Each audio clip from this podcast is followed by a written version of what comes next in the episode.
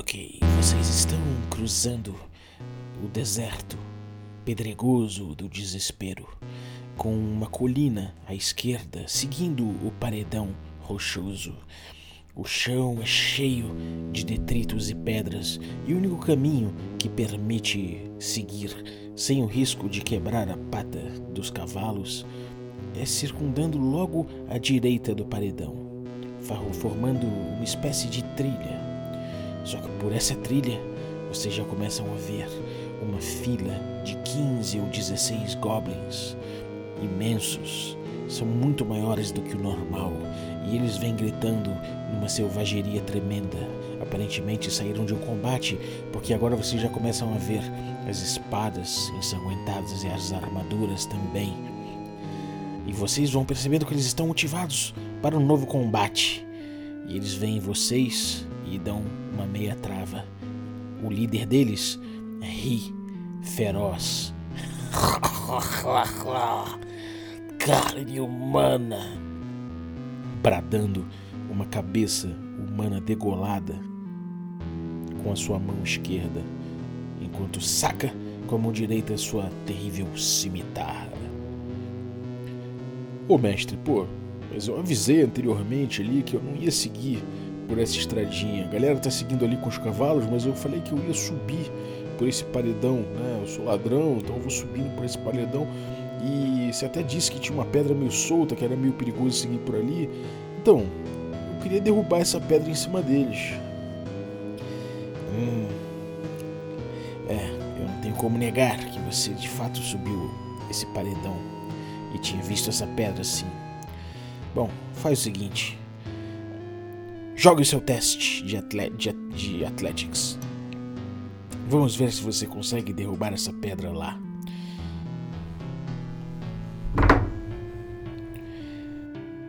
Ô mestre, tirei 13. 13 não é suficiente. Você empurra, empurra a pedra, mas ela não cai, não desaba. Enquanto isso, vamos lá, vamos voltar à cena do jeito que eu tinha descrito, tudo daquela maneira, só que sem o nosso companheiro ladrão no grupo. Vocês estão vendo o líder bradar a cabeça no ar e com a outra mão segurar uma cimitarra temível e gritar na direção do grupo. Ai, quer café? E café com quê? Café com dungeon.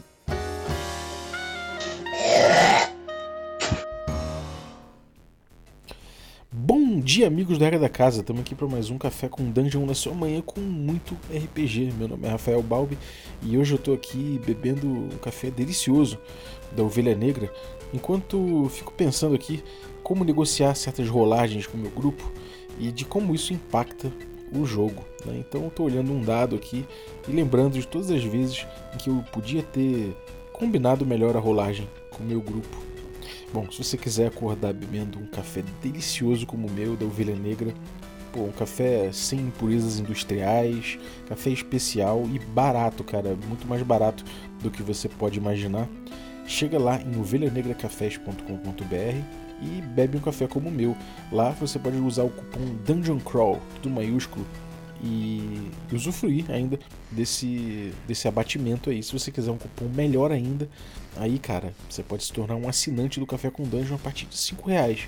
Com essa grana, você já ajuda muito o projeto, já recebe conteúdo extra, já participa de sorteios dos nossos parceiros, participa de um grupo de Telegram muito legal, muito legal mesmo, uma comunidade que eu tenho muito orgulho, que joga junto, que, pô, que enfim, analisa as coisas junto, divide financiamentos coletivos, né? Fica um noticiando pro outro, falando, cara, que já contribuiu com esse e tal. E é muito legal ver o grupo, o grupo evoluindo, né? Em termos de, de tamanho, as discussões dando frutos. É muito legal ver esse grupo evoluindo. Então, chega aí, picpay.me barra café com dungeon. A partir de 5 reais você já ajuda muito a causa. Mas vamos lá, vamos falar de negociando a rolagem de dado. Né? Obviamente aqui eu estou falando de dado de, de, sistemas que usam rolagem de dado.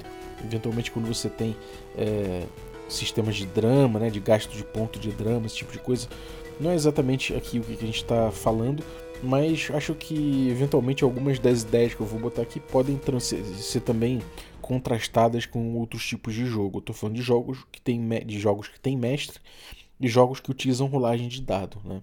Como foi dado o exemplo ali no início, né, a gente tem o caso em que o mestre ele pede para o jogador rolar o dado para fazer um teste de derrubar uma pedra em cima de uma comitiva é, orc, né, ou, ou goblin, sei lá. E ele não anuncia o quanto que é a dificuldade da rolagem, ou seja, ele não fala que o jogador precisa tirar 13 ou mais para ser bem sucedido. Ele simplesmente fala para o jogador rolar. O jogador rola, ele olha o resultado e ele decide se aquilo é uma falha ou não, né? E se ele já tiver decidido na cabeça dele que, pô, eu prefiro que o jogador fale essa rolagem, se o jogador tiver um número 12, número 13, número 14, muitas vezes ele vai puxar para falha isso. Né? A não ser que realmente o jogador tire um 20 ou tenha um bônus muito significativo no teste. É, de forma geral, se não, é, se não ficar claro que foi um sucesso, o, o mestre vai é, provavelmente dizer, se ele não tiver afim, né, que aquilo ali é, atrapalhe o jogo dele, atrapalhe o controle narrativo que ele está propondo ali para aquela cena, ele vai simplesmente dizer que aquilo foi uma falha e tocar o jogo do jeito que ele quer. E isso leva muito o jogador a se frustrar. Por quê? Porque a gente sabe, né? É, isso é, a gente debateu muito aqui no, no, grupo do café, debateu na comunidade.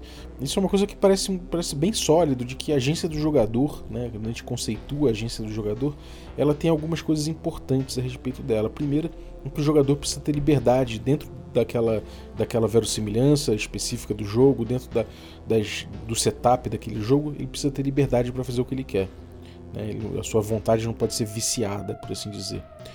Outra coisa importante é que ele, ele, as decisões dele precisam ser bem informadas, ou seja, para que a sua decisão não seja viciada, ele precisa ter informações para tomar as suas decisões, né? ou pelo menos ser capaz de colher as informações necessárias para decidir, se, se, assim for dentro do jogo. Né? Se ele for incapaz de fazer isso, é, de fato você tem um problema de agência aí. Terceiro é que o resultado da, da sua da sua determinação, né, da, sua, da sua ideia, da sua ação que ele desempenhou, impacte no mundo como deve, né, como, como, como merece. Ou seja, você não vai chegar, o, o jogador assumir o risco de, sei lá, botar o mundo em jogo, de repente botar a existência em jogo, e aí ele falha na rolagem, o mestre fala: ah, não, não, não, não é bem assim, só, só teve um probleminha, não chegou a botar a realidade em jogo. Né? Essa coisa de a decisão do jogador impactar no mundo de aventura como ela deve impactar, né? de acordo com a verossimilhança, de acordo com a, a ficção, com o que a ficção determina.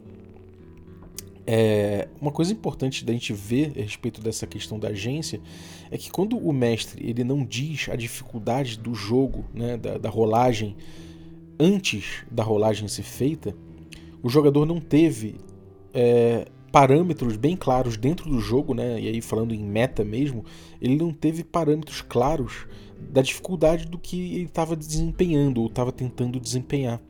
E isso por si só já é um vício de agência. E quando um jogador fala que ele está frustrado quando, quando, quando isso acontece, é justamente porque não houve transparência a respeito de sua agência. Ainda que o mestre tivesse de boa índole ali, não tivesse querendo sacanear, é, muitas vezes passa esse gosto amargo e, e, isso vem justamente do jogador não ter agência, ele não teve informação suficiente, e aí no caso o DC, né, o quanto ele precisava tirar no dado para sentir é, o seu sucesso, para que, o, que a sua decisão impactasse no mundo de aventura conforme ele, ele, ele desejou, né, conforme ele tentou. E, e daí vem esse sentimento é, amargo. Né? A gente pode dizer que isso acontece também, por exemplo, no Vampiro a Máscara, por exemplo, sei lá, o mestre chega e fala: Bom, você quer fazer tal coisa? Então rola os dados. O jogador rola lá o tanto de D10 que tem que rolar. E o mestre não anuncia nem a dificuldade, nem anuncia quantos sucessos são necessários, nem nada. É, o jogador simplesmente rola e o mestre olha para aquilo como um oráculo e diz se o jogador foi bem sucedido ou não.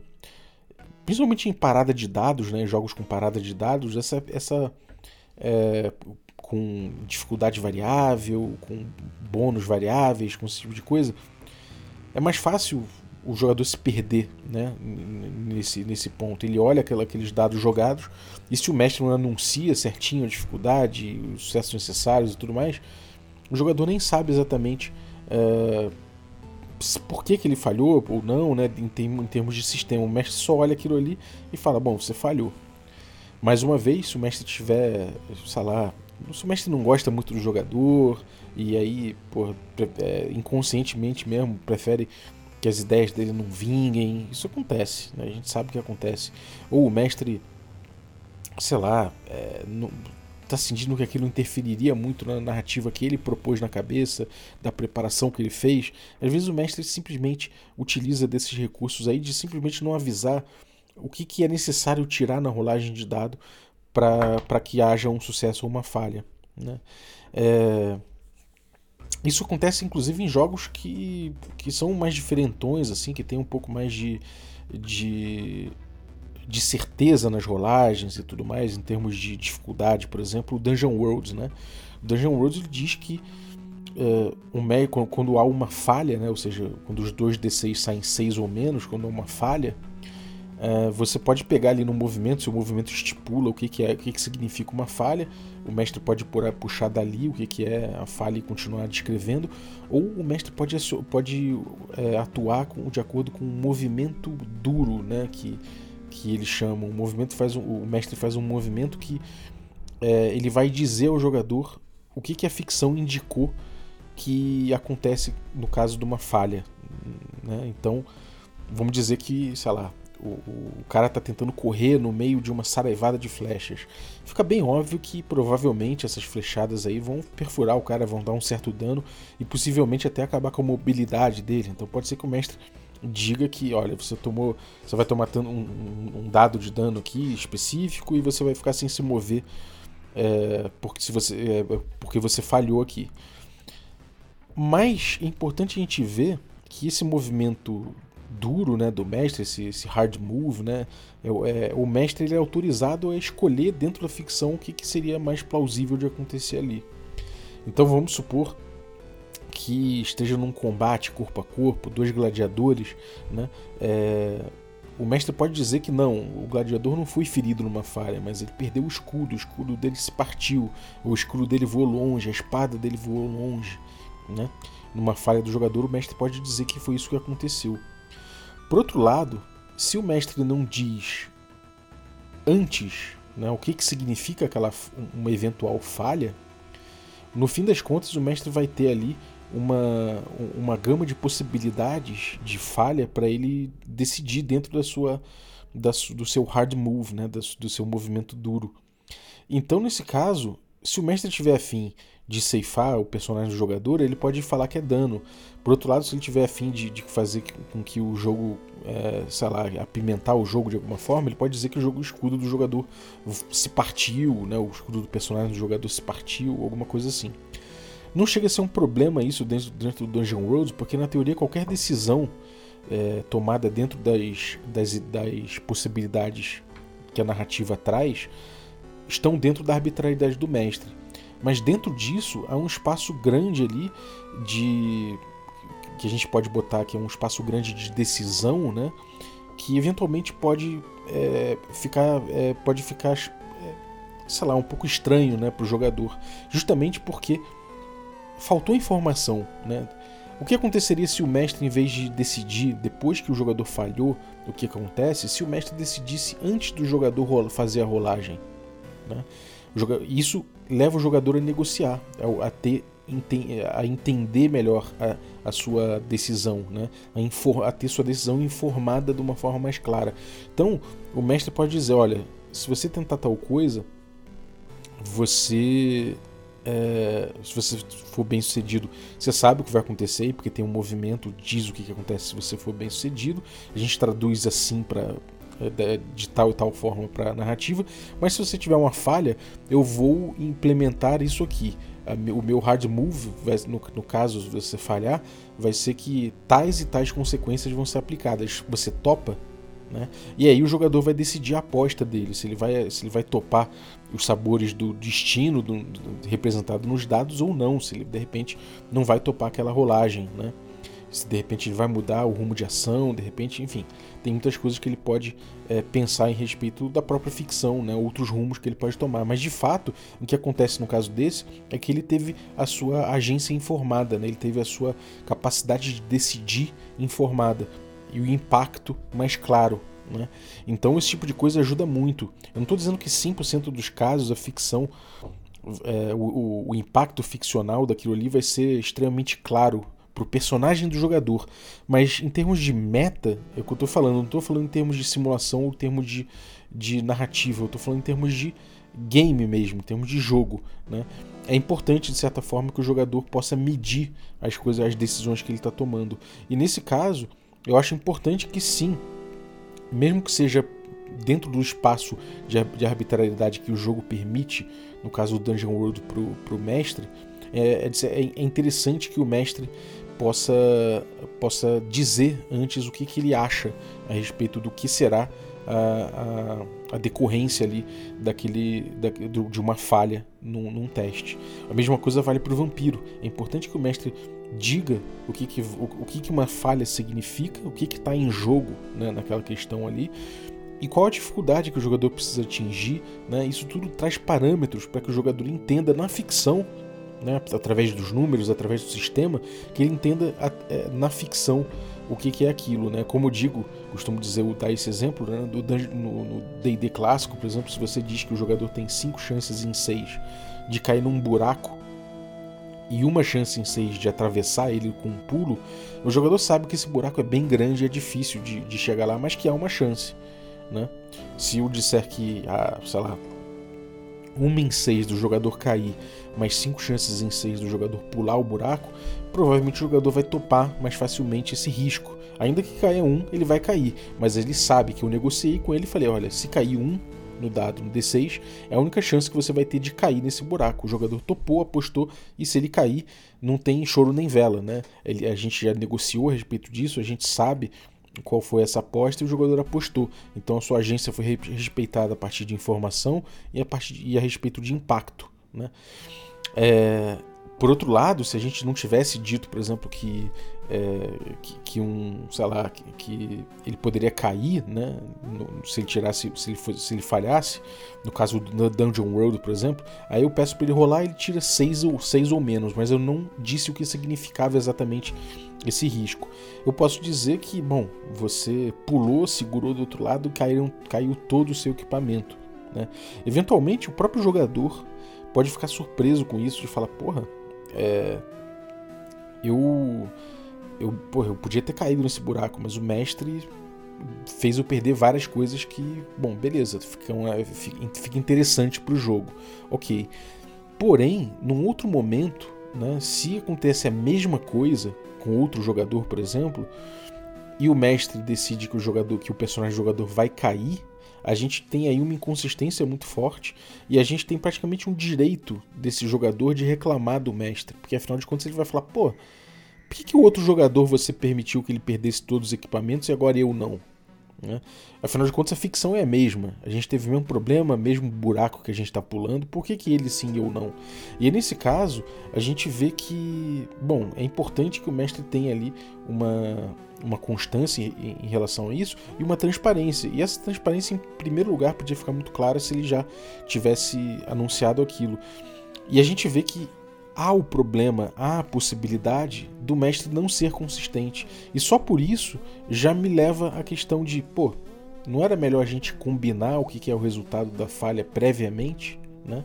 A gente entender o que, que significa falha, a gente entender a dificuldade da rolagem, a gente entender o DC de empurrar uma pedra, né?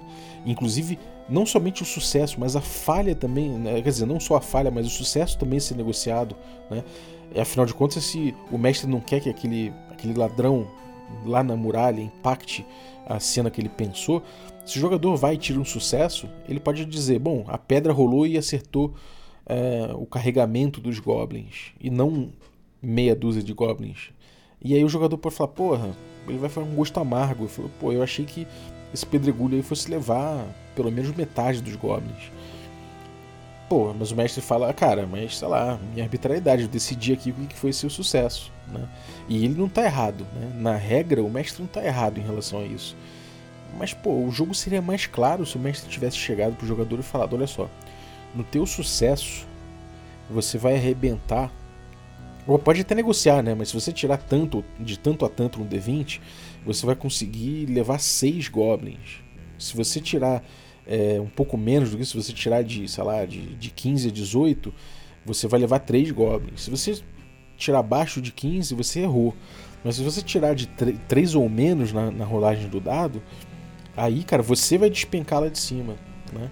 Então, negociar esse tipo de coisa em cima da rolagem de dado, né? inclusive qualificando a rolagem, como eu falei, é, ajuda muito você é, é você botar o jogo, o impacto do jogo ali dentro, negociar a informação né, e deixar que o jogador negocie com você dentro do mundo de ficção e também no, na meta, né, no, na meta do jogo. O jogador pode entender em nível meta a dificuldade daquelas coisas e aquilo representa que o personagem dele, dentro do jogo, dentro do, do, mundo ficcional, dentro do mundo da aventura, analisou suas possibilidades e resolveu fazer ou não aquilo, medindo né, as suas capacidades, medindo suas chances e decidindo.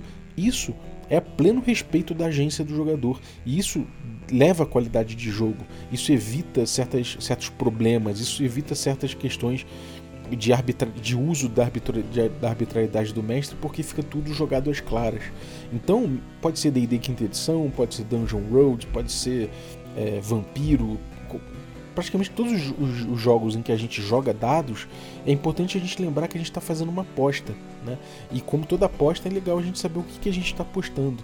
Né? Isso para qualidade de jogo, para a gente entender, para a gente ver a agência do jogador sendo respeitada e também para a gente garantir como mestre que a gente não vai ser mal compreendido no uso da nossa arbitrariedade, que até o uso da nossa arbitrariedade vai ser limpo, vai ser feito às claras. Né? É... Então, mais uma vez, né, óbvio que no, no, voltando ao exemplo do Dungeon Road, como até comentei com, com o Júlio Matos, né, que é o, um, um grande nome do Dungeon Roads aqui no Brasil, é, é, é, legal quando a gente, a, a, gente nota no Dungeon Road que a ficção, né, é, dentro do jogo, ela normalmente está a favor do protagonismo dos personagens dos jogadores porque eles são fodões mesmo. Essa é a proposta de. É, essa é a proposta de, de protagonismo que tem nesse jogo. Então, não seria nada mal o mestre dizer que o jogador perdeu os seus equipamentos em vez de perder a vida do personagem. Por outro lado, né, ele, ele é, é, importante também notar que quando ele decide por não morrer um personagem, né, é, e ele está tomando isso para si como uma responsabilidade do mestre, né, é, na decisão do mestre, ainda que o jogo fale que essa é uma decisão que pode ser é, é, mais interessante que seja conjunta, né, o próprio jogador decida que o personagem que o personagem vai morrer, né, é, essa, esse momento da morte ou do próprio dano, né, é, é importante a gente ver que quando o mestre toma essa decisão para si, ele vai ter que ter consistência e ele vai ter que ter consistência não somente quanto à regra, mas quanto à ficção. E pode ser que ele seja cobrado disso quando ele resolva dar dano né, no, em determinado personagem do jogador e em outro personagem do jogador, em vez de dar dano, ele resolve simplesmente, é, sei lá, que ele perca um item ou que ele perca uma coisa de menor impacto, né, é, no, sei lá, que seja percebido como menos prejuízo, né?